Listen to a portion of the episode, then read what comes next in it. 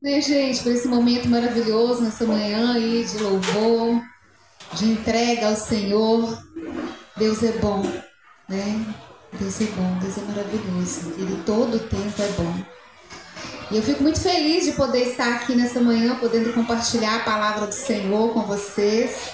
E espero, né, que o Senhor possa falar ao seu coração, pois primeiramente falou a mim é, e o que eu vou trazer aqui nesta manhã, na verdade, é algo que o Senhor tem ministrado no meu coração. Foi um momento de um devocional, algo que o Senhor trabalhou no meu coração sobre necessidades específicas na minha vida.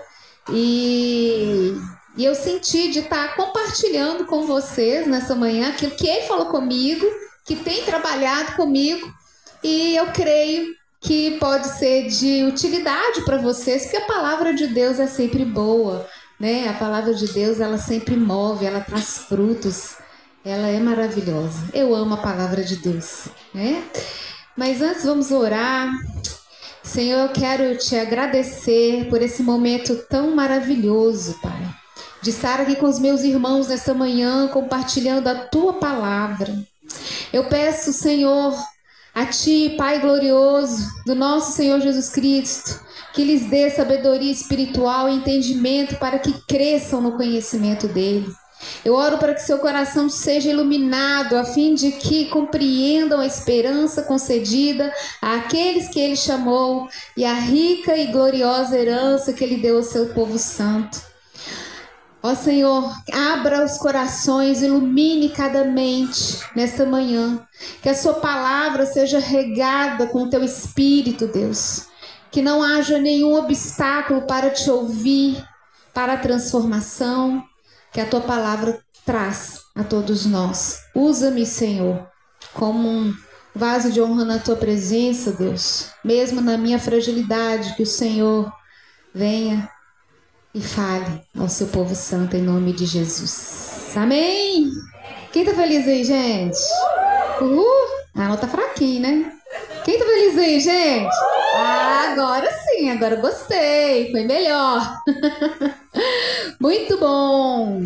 Gente, o título da minha pregação hoje se chama Tenha fé, levante e ande, né?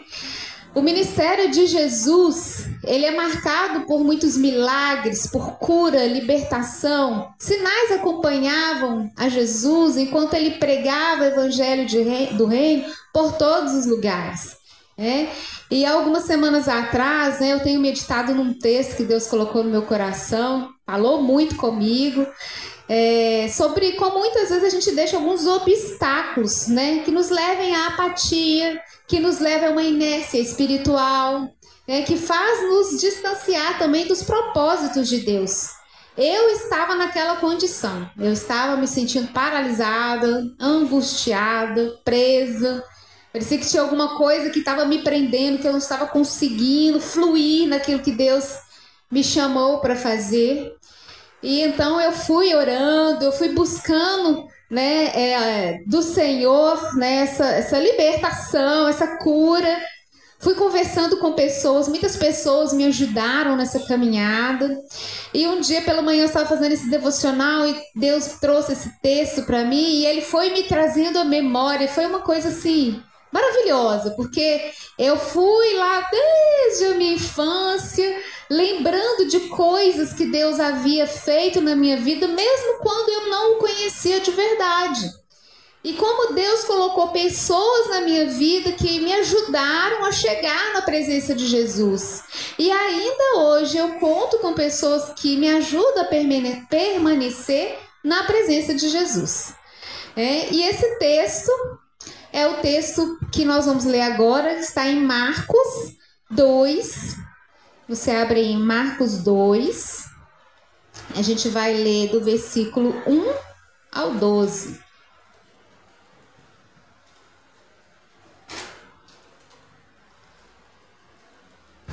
Marcos 2, versículo 1 ao 12. Amém? Todos abriram aí? Aleluia. Então, esse texto fala sobre que Jesus cura um paralítico. Dias depois, quando Jesus retornou a Cafarnaum, a notícia de que ele tinha voltado se espalhou rapidamente. Em pouco tempo, a casa onde estava hospedado ficou tão cheia que não havia lugar nem do lado de fora da porta. Enquanto ele anunciava a palavra de Deus, quatro homens vieram carregando um paralítico numa maca. Por causa da multidão, não tinham como levá-lo até Jesus. Então, abriram um buraco no teto, acima de onde Jesus estava. Em seguida, baixaram o homem na maca, bem na frente dele. E ao ver a fé que eles tinham, Jesus disse ao paralítico: Filho, seus pecados estão perdoados. Alguns dos mestres da lei que estavam ali sentados para, pensaram: O que ele está dizendo? Isso é blasfêmia. Somente Deus pode perdoar pecados. E Jesus Logo percebeu que eles estavam pensando e perguntou: Por que vocês questionam essas coisas em seu coração? O que é mais fácil dizer ao paralítico? Seus pecados estão perdoados? Ou levante-se, pegue sua maca e ande? Mas eu lhes mostrarei que o filho do homem tem autoridade na terra para perdoar pecados. E então disse ao paralítico: Levante-se, pegue a sua maca e vá para casa. E o homem se levantou de um salto, pegou sua maca e saiu andando diante de todos. A multidão ficou admirada e louvava a Deus, exclamando: Nunca vimos nada igual. Nunca vimos nada igual. Maravilhoso esse texto, né? Porque realmente é algo impactante você ver todos os elementos aqui, tudo que foi acontecendo até chegar à cura deste paralítico, né? E é isso que eu quero trazer, né? A gente vai discernir aqui verso a verso, vou estar relendo aqui verso a verso e, e tentando fazer uma meditação junto com vocês aqui, de modo que a gente vá ampliando, né, o que Deus quer falar comigo e com você nessa manhã. Amém? Então, esse texto é muito conhecido, talvez muitos de vocês já devem ter ouvido outras pregações acerca deste texto, é, mas eu, eu creio numa palavra que se renova. É, a palavra ela nunca é a mesma. Muitas vezes você lê o mesmo texto e você tem revelações diferentes daquele mesmo texto. Ainda que também, às vezes, por tempos, nós precisamos relembrar das coisas que Deus já fez e fez nas nossas vidas. Esse é o caso, né? Aqui fala no versículo 1 que dias depois, quando Jesus retornou a Cafarnaum, a notícia que ele tinha voltado se espalhou rapidamente. Primeiramente, queria que dizer que é, Cafarnaum era o lugar, né, de fato, que Jesus estava hospedado. Aqui fala que ele estava hospedado em Cafarnaum. É, Cafarnaum era uma das cidades pesqueiras mais populosas que estava ao redor do Mar da Galileia. Era um ponto de apoio né, das tropas romanas. Era um campo fértil de influência gentílica. E por isso também era um lugar bem estratégico, né? um lugar apropriado para desafiar tanto os judeus quanto os gentios ao evangelho do reino. E alguns estudiosos criam né, que a casa que ele estava hospedado era a casa de Pedro. É, pode ser que sim, pode ser que não. Mas né, o que nós sabemos é que era a casa que ele estava hospedado. Então a gente fica com isso na mente é? E aqui no versículo 1 e 2 diz que se espalhou o evangelho rapidamente, que ele tinha notado, que ele voltado, e em pouco tempo a casa onde ele estava hospedado ficou tão cheia que não havia lugar nem do lado de fora da porta, enquanto ele anunciava a palavra de Deus. Olha que tremendo isso. E a partir desse texto eu quero tirar algumas lições, né? Se você quiser anotar, é, algumas lições que eu tirei desse texto, de verso a verso. E aqui, no, a primeira lição que eu, que eu posso ver aqui é que a casa de Jesus era um lugar que atraía pessoas. É? Jesus mantinha a porta da casa aberta e vinha até eles todos aqueles que queriam conhecê-lo, queriam ouvi-lo. Né? Também havia muitos curiosos. Ali também estavam presentes né? Também aqueles opositores, como os escribas e os fariseus. Casa estava cheia. Havia uma multidão até fora da casa. Não tinha gente como. Não tinha jeito nem de entrar. Mas Jesus tinha essa disponibilidade né, de manter a sua casa aberta, de ouvir a palavra, né, de dar a palavra àqueles que estavam sedentos, né, de compartilhar para aqueles sedentos. E isso era maravilhoso. E como Jesus, nós precisamos aplicar isso em nossas vidas. E eu quero fazer uma pergunta, né? Como tem sido a sua casa? Porque a casa de Jesus era uma casa de bênção, era uma casa de acolhimento, também de pregação da palavra, né? Como tem sido a sua casa? A sua casa também é uma casa que está aberta? É uma casa de bênção? É uma casa que acolhe aquele que está sedento à palavra de Deus? Acolhe o necessitado? Como tem sido isso? Nós temos sido, né, ao longo dos anos, né, que, que temos compreendido a fé em Jesus, que nós, que Ele é o nosso modelo. Jesus é o padrão. Nós, os discípulos de Jesus, somos pequenos cristos que devemos então imitar a Cristo. É? E tá aí uma coisa que nós podemos ser desafiados a imitá-lo: abrir a nossa casa. Muita gente tem receio. Ah, vai bagunçar minha casa. Ah, eu tô tão cansado, trabalhei a semana toda, vou abrir a casa para receber gente.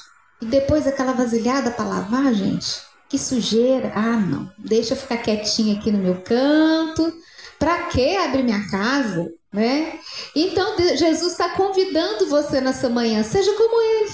Abra sua casa, né? Para de preguiça, né? Seja como Ele, seja ousado, seja uma casa de acolhimento, acolha pessoas. Você não precisa acolher uma multidão como Ele acolhia, né? Uma, duas pessoas já pode ser uma multidão na sua casa, dependendo do tamanho da sua casa.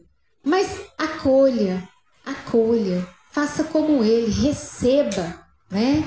É, isso é muito bom. Quantas coisas que podem ser geradas na vida de uma pessoa porque você acolheu ela em sua casa. Com hospitalidade, com amor, com acolhimento, com uma palavra de incentivo, de encorajamento. Né? Eu e o Cris já recebemos muitas pessoas nas nossas casas, também já fomos recebidos em muitas casas, e sempre foi uma benção. Né? E aqui a gente tem sempre esse, esse, essa ideia né, da, da, da igreja como família. E família se visita, né, gente? Família se reúne.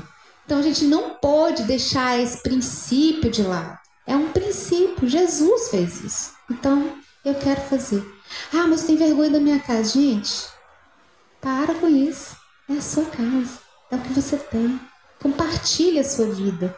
Compartilhe o seu lugar. Isso é maravilhoso. As pessoas podem te conhecer na profundidade. Né? Naquele momento né, de casa. Os GCs trazem um pouco dessa realidade, né? A gente está na casa daqueles que são os nossos anfitriões, participamos ali um pouco ali da, né, do, do, do, diário deles ali. Isso é muito bom, né? E cada um que está aqui, que abre as casas, né, para os GCs, vocês são demais. Obrigado por isso. É, a segunda coisa que eu posso aprender nesse texto é: existem pessoas que irão atrair outras para a presença de Jesus. Isso a gente vai ler em Marcos 2,3. Que quatro homens vieram, enquanto Jesus estava pregando a palavra de Deus na casa dele, quatro homens vieram carregando um paralítico numa maca. Gente, pensa bem. Quatro homens carregando um paralítico. Eu sou dessas que quando eu tô lendo um texto, eu viajo. Não sei se você é assim também. Por um tempo eu era muito objetiva. Eu li o texto pelo texto, ficava assim, ok, meio mecânico. Depois Deus foi me levando a viajar mais. Então, como que é essa viagem? Eu me sinto lá naquele lugar, sabe? Quem tem mães de crianças aí, Superbook. Né? O Superbook leva.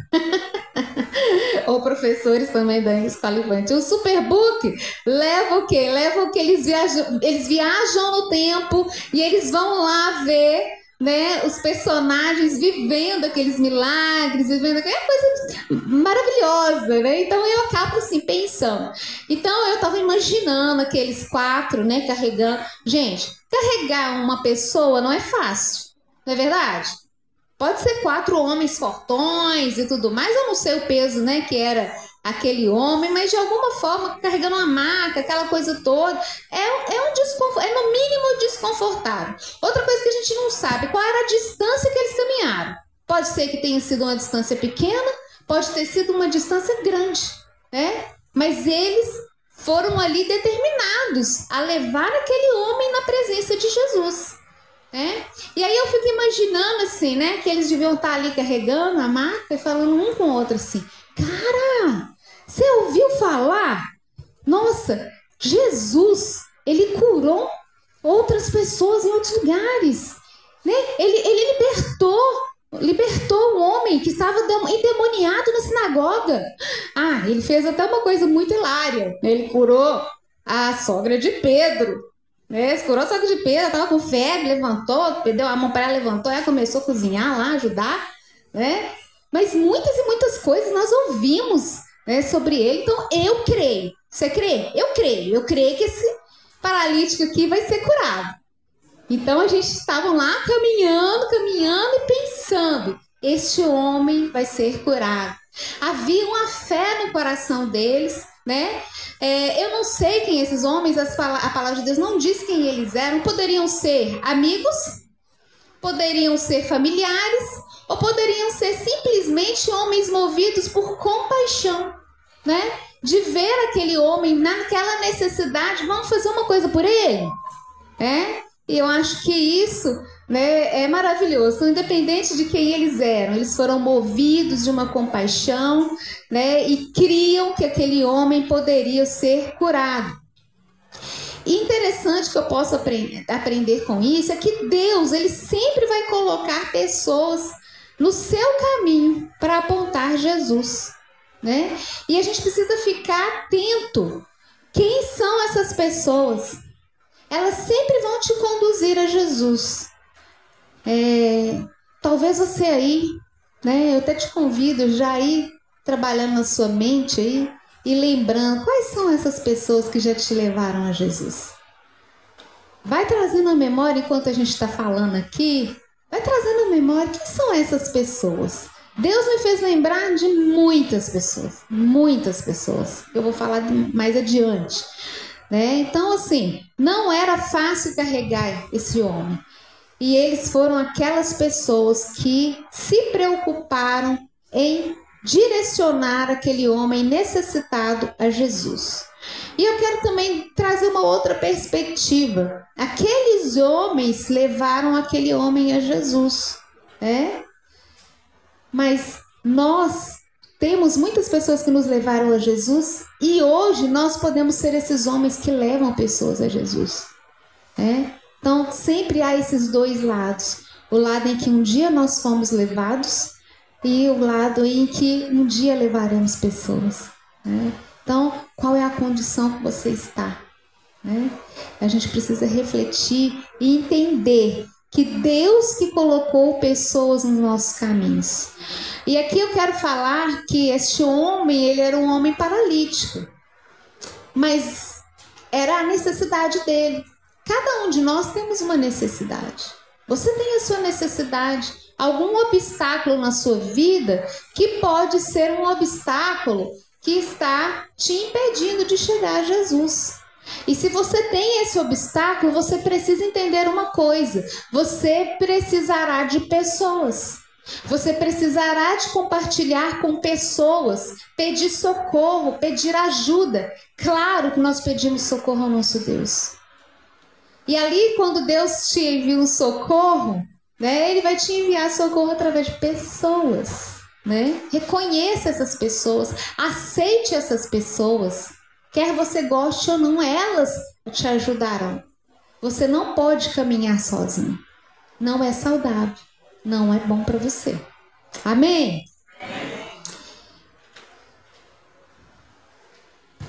A terceira lição, né, que eu posso ouvir, né, de Deus, está em Marcos 2:4 é, por causa da multidão, por causa da multidão, não tinham como levá-lo até Jesus. Vou ler até aí. Por causa da multidão, não tinham como levá-lo a Jesus. A lição é: cuidado com a multidão. Ela é um obstáculo para chegar à presença de Jesus. Né? A palavra de Deus fala que a multidão, né, sempre exemplifica a multidão como aqueles que podem estar ali curiosos, são curiosos, não, não necessariamente aqueles que estavam ali sedentos por, por, pelo Senhor, para seguir o Senhor, mas muitos curiosos, aqueles que queriam só as bênçãos, né? Quero só o que Deus pode me dar, né? E então a multidão atrapalhou a vinda daquele que precisava, daquele que queria de fato estar perto de Jesus. Né? E então a gente precisa entender quem que é a multidão na nossa vida. A multidão na nossa vida pode ser pessoas com quem você está relacionando, né? E que não devia estar tá relacionando, que só atrasa a sua vida, né? Que só te dá mau conselho, né? Que, que faz com que você esteja longe. Por exemplo, ah, vamos para uma festinha. Gente, não sou contra festinha, não, tá? Mas você tem algo para fazer, aquela pessoa que está na sua vida, ela sempre te desvia dos propósitos de Deus. Ela sempre te traz convites que não são o plano de Deus para sua vida. Isso é multidão. Né? Então a gente tem que estar tá ligado. Quem que é a multidão na minha vida? Né? Peça ao Senhor para revelar a, a, a você. Senhor, tem multidão? Né? Eu tenho andado com multidão, eu tenho me relacionado com esses que estão me impedindo de chegar na presença de Jesus. Me revela quem são essas pessoas. Eu preciso da sua revelação. Isso é uma oração que nós devemos fazer, sabe? Para que a gente não paralise, porque a gente não fique, né, no caso aqui, paralisado espiritualmente, sem nos achegarmos à presença de Jesus e nos derramarmos nele, aprendermos com ele, crescermos com ele. Eu queria que você pudesse pensar e refletir sobre isso, né? E se você perceber, né, que você se deparou com a multidão, a palavra que eu tenho para você é: saia fora dela. Sai fora. Fala aí pro seu irmão. Sai fora. Sai fora. Sai fora da multidão. Ela é perigosa, gente. Ela é perigosa. Mais uma lição que eu posso aprender desse texto é que é preciso coragem, determinação e fé para fazer o que for preciso. Marcos 2:4 diz assim: que por causa da multidão não tinham como levá-lo até Jesus. Então, abriram um buraco no teto, acima de onde Jesus estava. E em seguida baixaram o homem na máquina bem na frente dele. Bem na frente de quem, gente? Jesus.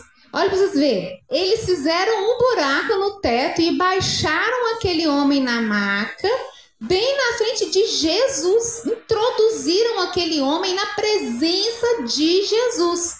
Agora, precisou muita coragem, muita determinação, porque você imagina como que é? Quer dizer, a multidão impediu. Agora a gente precisa resolver, porque a gente, a gente carregou esse homem até aqui. E a gente precisa resolver esse negócio. A gente tem que levar esse homem para Jesus. Não vai ser esse povo aqui que vai atrapalhar a gente, não. Começaram a pensar. E então deu a ideia, a criatividade. Vamos pelo teto. Agora, você imagina que foi fácil, gente? A Bíblia não fala, mas é só você simplesmente entrar no texto. É fácil levar o homem, subir escada, com, o homem numa máquina, subir escada, abrir um buraco no teto, descer esse homem. Difícil demais. Não é fácil, não. E eu fiquei pensando, tipo assim, que ele, eles deviam ter que, primeiramente, ter conseguido cordas, lençóis, amarrar aquele homem para ele ficar protegido, né? E tal, além de todo equilíbrio, força para não machucar aquele homem subir até lá no teto, abrir o teto, fazer um buraco, e depois lá de cima descer com equilíbrio. Cada um, ó, faz aquele, aquela contagem. Um, dois, três, abaixa um tiquinho. Um, dois, três, abaixa um tiquinho. Né? Coordenação para, né? Um abaixar primeiro e ficar torto. Tudo isso pode acontecer.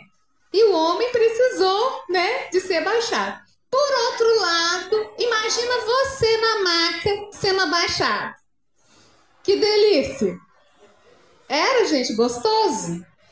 Né? Não. Eu fiquei me imaginando que eu ia ficar, ó, oh, peraí, peraí, cuidado, cuidado, cuidado. Ó, oh, você vai me deixar cair, não. Eu já tô, já tô nessa condição. Se eu cair daqui, eu vou espatifar no chão. Não é não?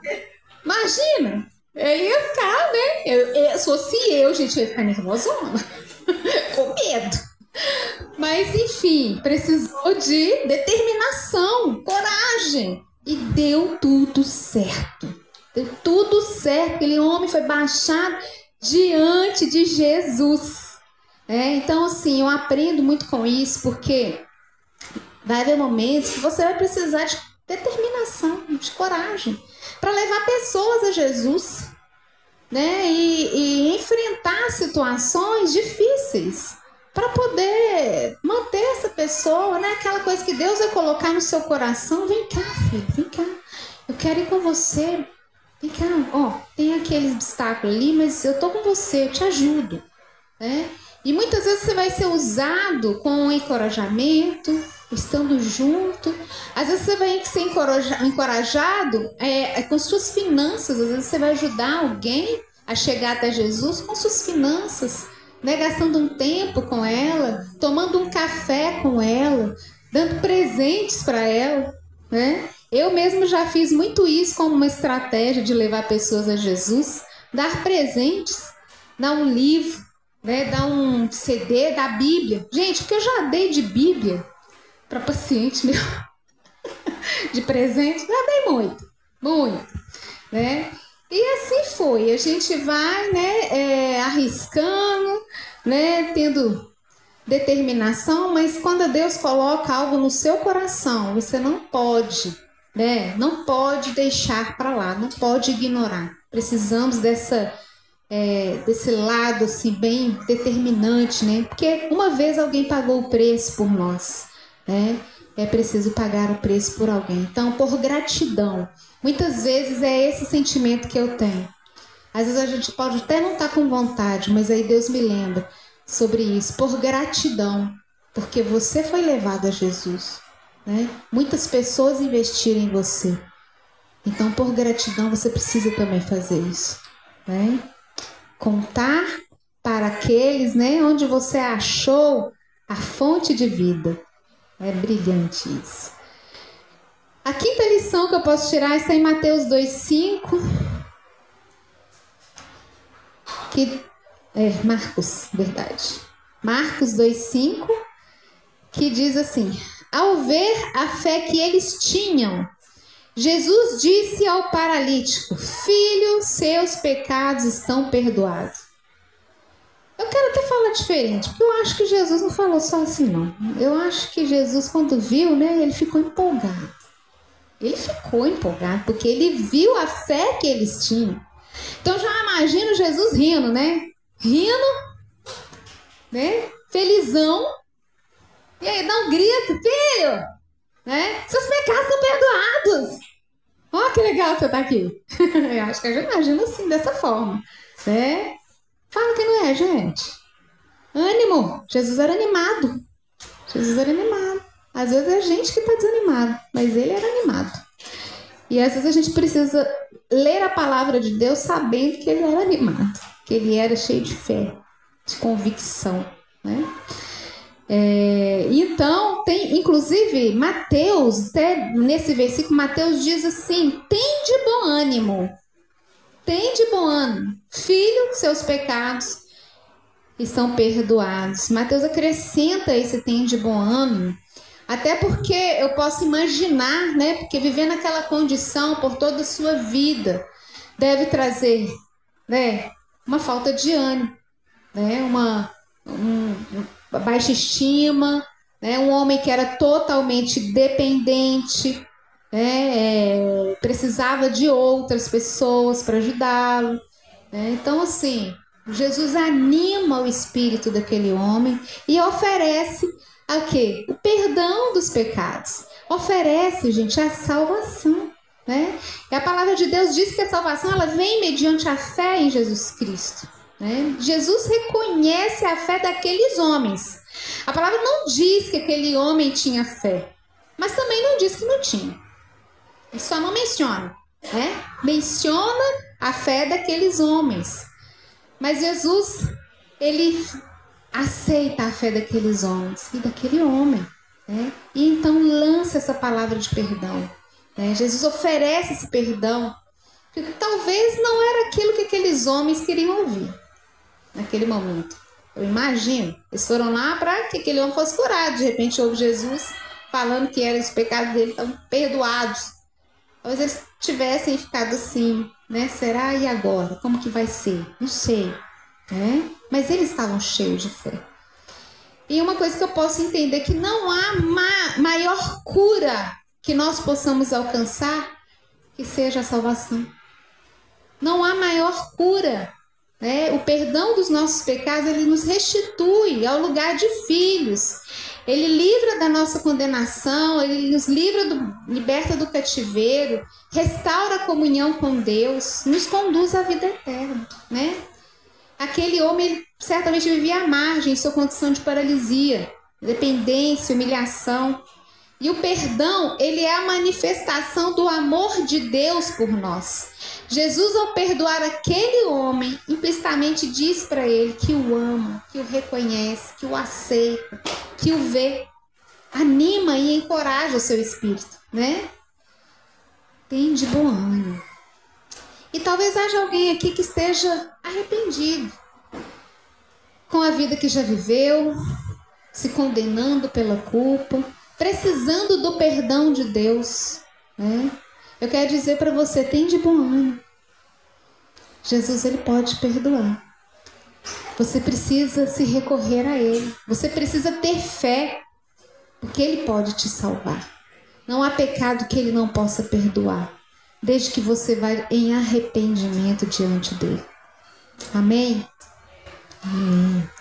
E a sexta lição que eu vejo aqui é que os opositores não são um obstáculo para Jesus realizar milagres.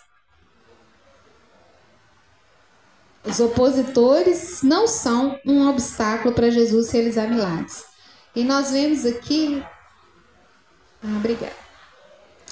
Vamos ler aí no Marcos 2, de 6 a 11, que diz assim: Alguns dos mestres da lei que estavam ali sentados pensaram: O que ele está dizendo? Pensaram, hein, gente? O que ele está dizendo?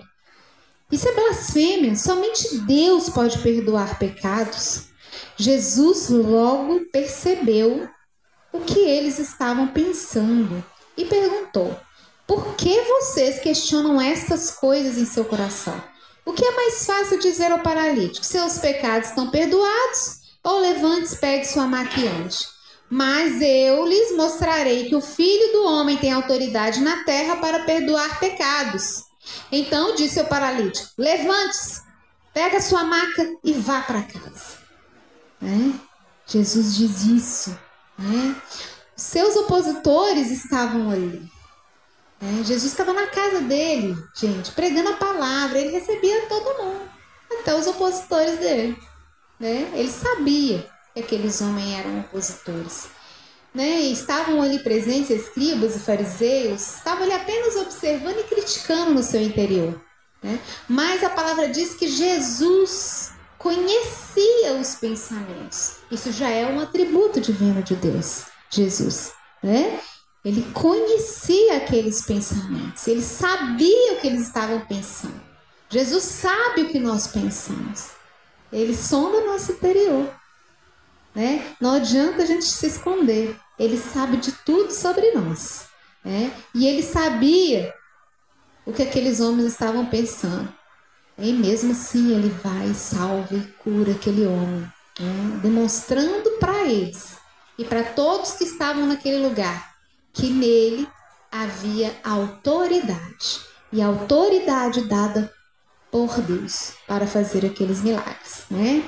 Entre os judeus havia o entendimento que muitas doenças eram resultantes dos pecados de uma pessoa. Aí a oferta de perdão oferecida por Jesus ela é, vi, é, é vista por seus op opositores como blasfêmia, pois só Deus era capaz de curar. Eles não estavam errados, gente. Eles não estavam errados, só Deus é capaz de curar. Só que eles não reconheciam em Jesus a divindade de Jesus. Né? E então eles criticavam isso. Né? E então Jesus ele faz uma pergunta retórica: o que, que é mais fácil? Não foi uma pergunta para responder. Ninguém respondeu. Né? Foi uma, uma pergunta retórica: o que, que é mais fácil? De fato, nenhum desses milagres eram fáceis, né, gente? Nem perdoar os pecados muito menos curar. Né? Mas ele faz essa pergunta porque um atesta o outro. Né? Então, primeiramente, ele foi perdoado para ser curado, aos olhos dos judeus, isso era importante. Quanto também o milagre da cura atesta que Jesus pode perdoar pecados, porque ele tem autoridade para isso, pois ele é o Filho de Deus. Né? Então, isso é uma grande manifestação do poder de Deus. E Jesus conviveu com, em todo o seu ministério com seus opositores. Nós precisamos entender, gente, que jamais poderão impedir, os opositores jamais poderão impedir o que Deus tem que fazer na nossa vida, ou através da sua vida, né? A Bíblia diz: Bem-aventurados os perseguidos por causa da justiça, pois dele é o reino dos céus que eu posso entender, e você também deve ter participado ou participa, de pessoas que são uma pedra no sapato. Não é verdade? Gente que critica, ah, ser cristão deve ser bobo. Ah, coisa boba, gente, coisa feia. Né? Cristão é tão. tão, tão, né? Hã? Tão estranho, esquisito, né? Tão bobo. É, muita gente pensa isso. Né? Eu lembro que quando eu me converti, eu ouvi a seguinte frase: Nossa, Viana, você é tão inteligente. Você foi converter, evangélico? Não, burrice. Né? né? Me julgou né, na minha inteligência o receber a Cristo. E, e assim é, tantas as, as pessoas que vão criticando, né? Ah, mas agora você parou de ir nas festinhas, Agora você parou de beber, agora você parou isso, você parou aquilo. Então, o mundo ele vai julgar você. Os opositores vão surgir. Mas o que, que você vai fazer? Você vai se importar com o que eles estão dizendo ou você vai se importar com o que Jesus está dizendo sobre você? A gente vai sempre conviver com opositores. Isso você pode ter certeza. Eles fazem parte na nossa vida. Mas a diferença está na fé que você tem em Cristo, na determinação, no foco, no se é, envolver diariamente com a palavra de Deus. Né? É, a, a, gente, por exemplo, é uma experiência, eu Cris, que de manhã a gente leva as meninas para a escola e a gente sempre lê um capítulo da Bíblia. Estamos agora em 2 Tessalonicenses. Mas todo dia a gente lê um capítulo. E cada dia um hora, né? Uma hora sobre aquela coisa que ouviu e também pelo dia e tudo mais.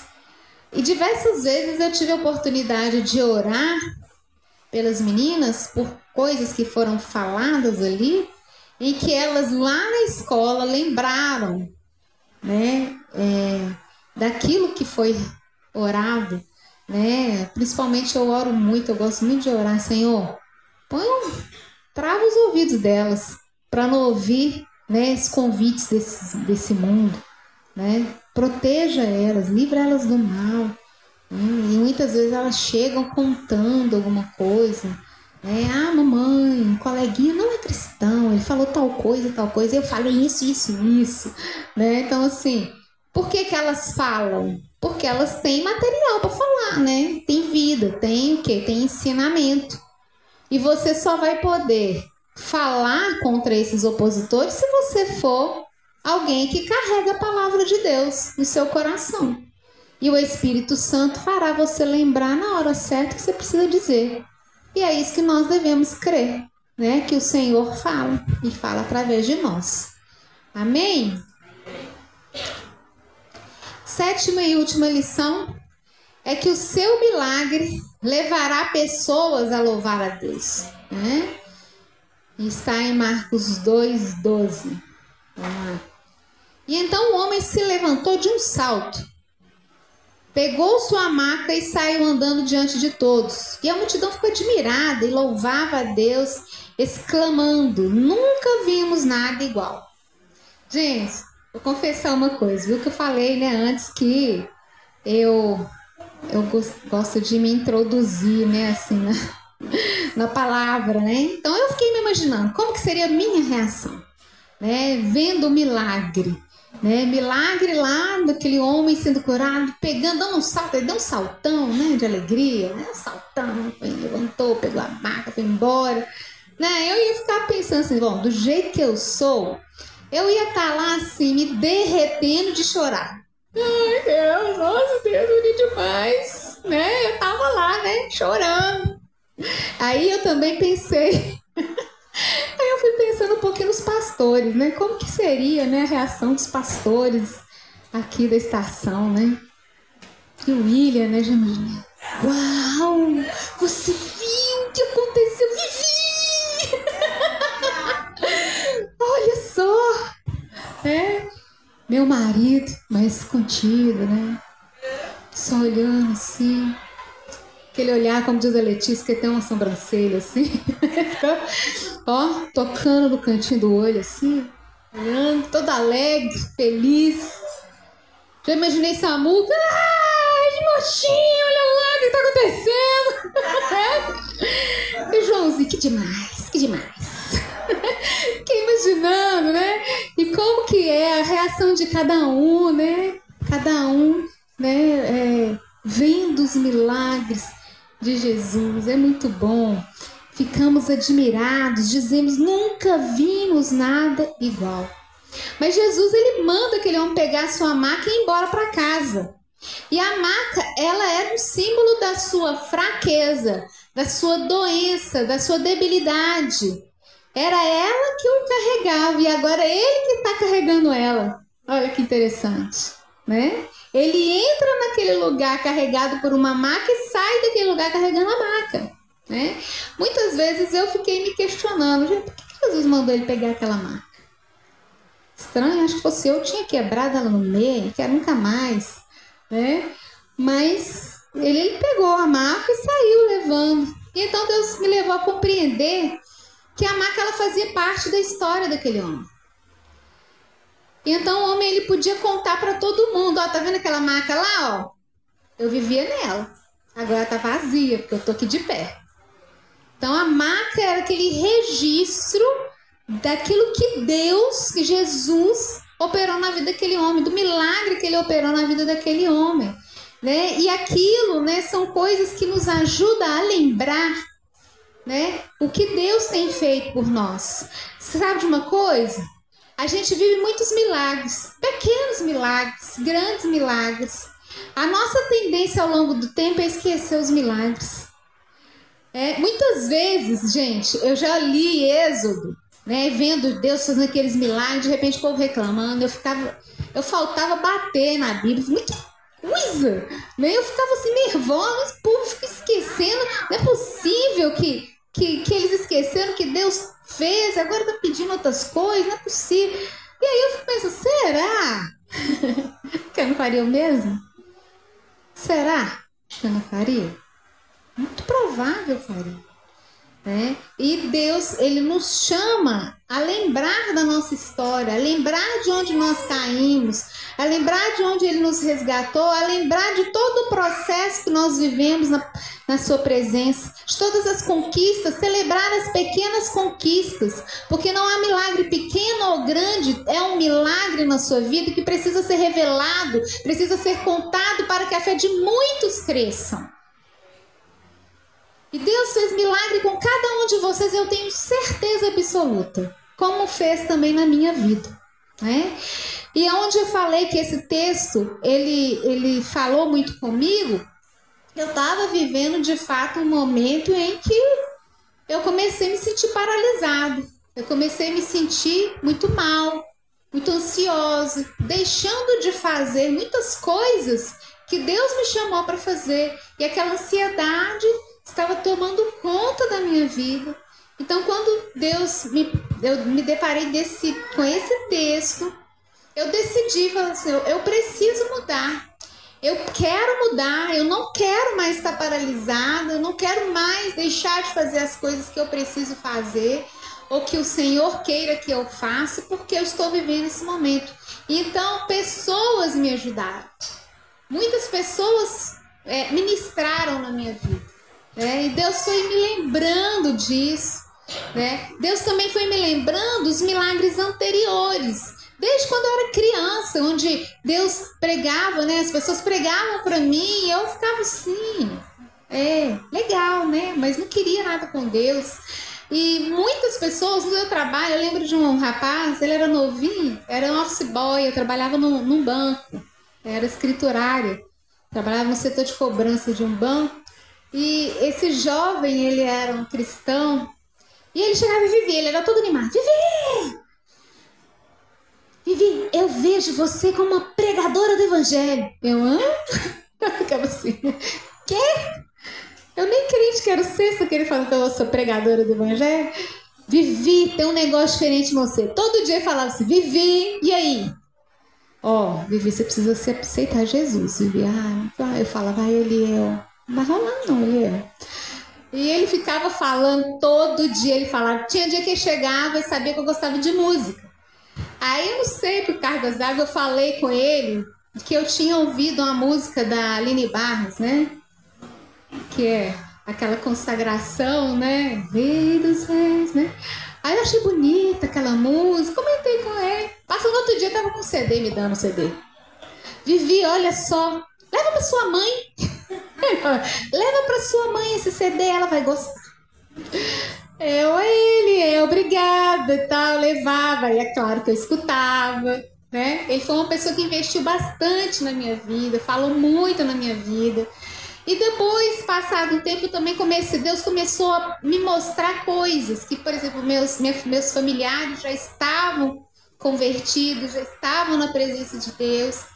E a minha irmã, que foi a primeira, ela não está aqui, a Bruninha, foi a primeira e ela começou a trazer os amigos dela para dentro de casa.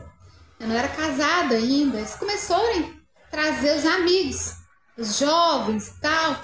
E ali eles me tratavam muito bem, sorridentes, alegres, levavam coisa de comer, né? Levava violão, tocava violão, sempre fui musical, sempre gostei de música, achava o máximo, né? Aquelas músicas e tal. E acabava assim que eu ficava lá no meio, não, que povo, povo de boa né, alegre, contava piada e tal. E eu, e eu fui me familiarizando com aquelas pessoas.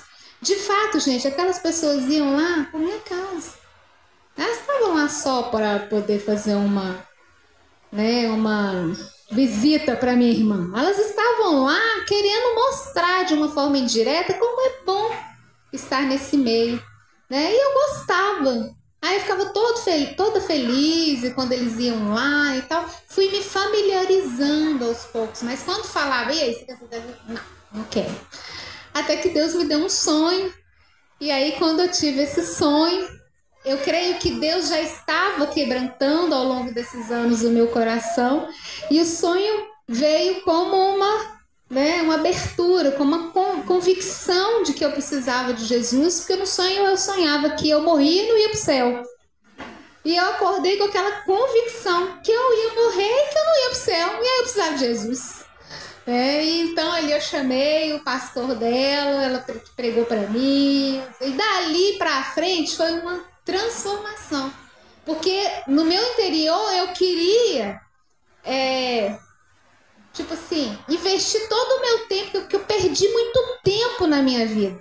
Até eu vi essa semana de alguém, né? Que eu perdi muito tempo na minha vida não fazendo nada. Então, e li, sei lá, uma semana, li 15 livros, e lia a palavra, e, li, e fazia estudo. Então, queria fazer de tudo para aprender rápido. Todas as coisas.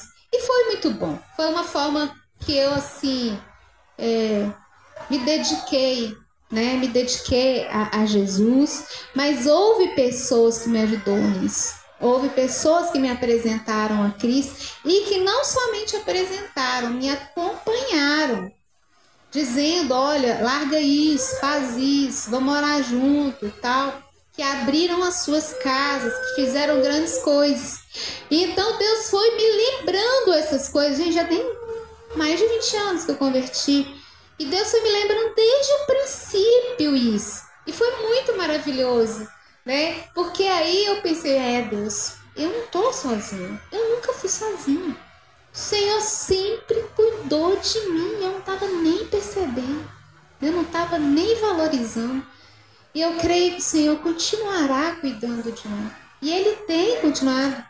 E Ele tem pessoas que Ele fala, que Ele colocou na minha vida, que me ajudam, né? E que me dão conselhos sábios, o próprio Cris, né? é meu marido ali, mas que me incentiva, põe para frente, né? E isso é importante, a gente precisa das pessoas, né? E então a gente vai entendendo, né, que a gente nunca viu nada igual. Outra coisa que eu quero dizer para vocês, não banalize o seu, o seu milagre, né? Não banalize, porque às vezes você está olhando aqui, eu estou falando de um milagre de cura de uma paralisia, um milagre maravilhoso, né? Mas Deus ele, ele faz milagres desde pequenos, como uma transformação do seu caráter, como coisas do seu dia a dia, como às vezes um dinheiro que chega na hora que você não tem nada para comer, entendeu? Então assim, tem tantas coisas, tantas coisas. Não banalize o milagre que Deus te deu, né?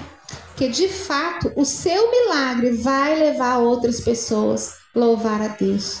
Vai edificar a fé de muitos. Então nós precisamos proclamar, precisamos abrir as nossas bocas e dizer o que Deus tem feito por nós.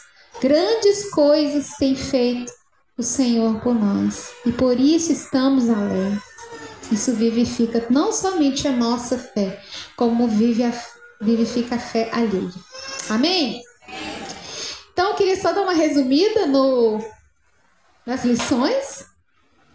Número um, a casa de Jesus era um lugar que atraía pessoas.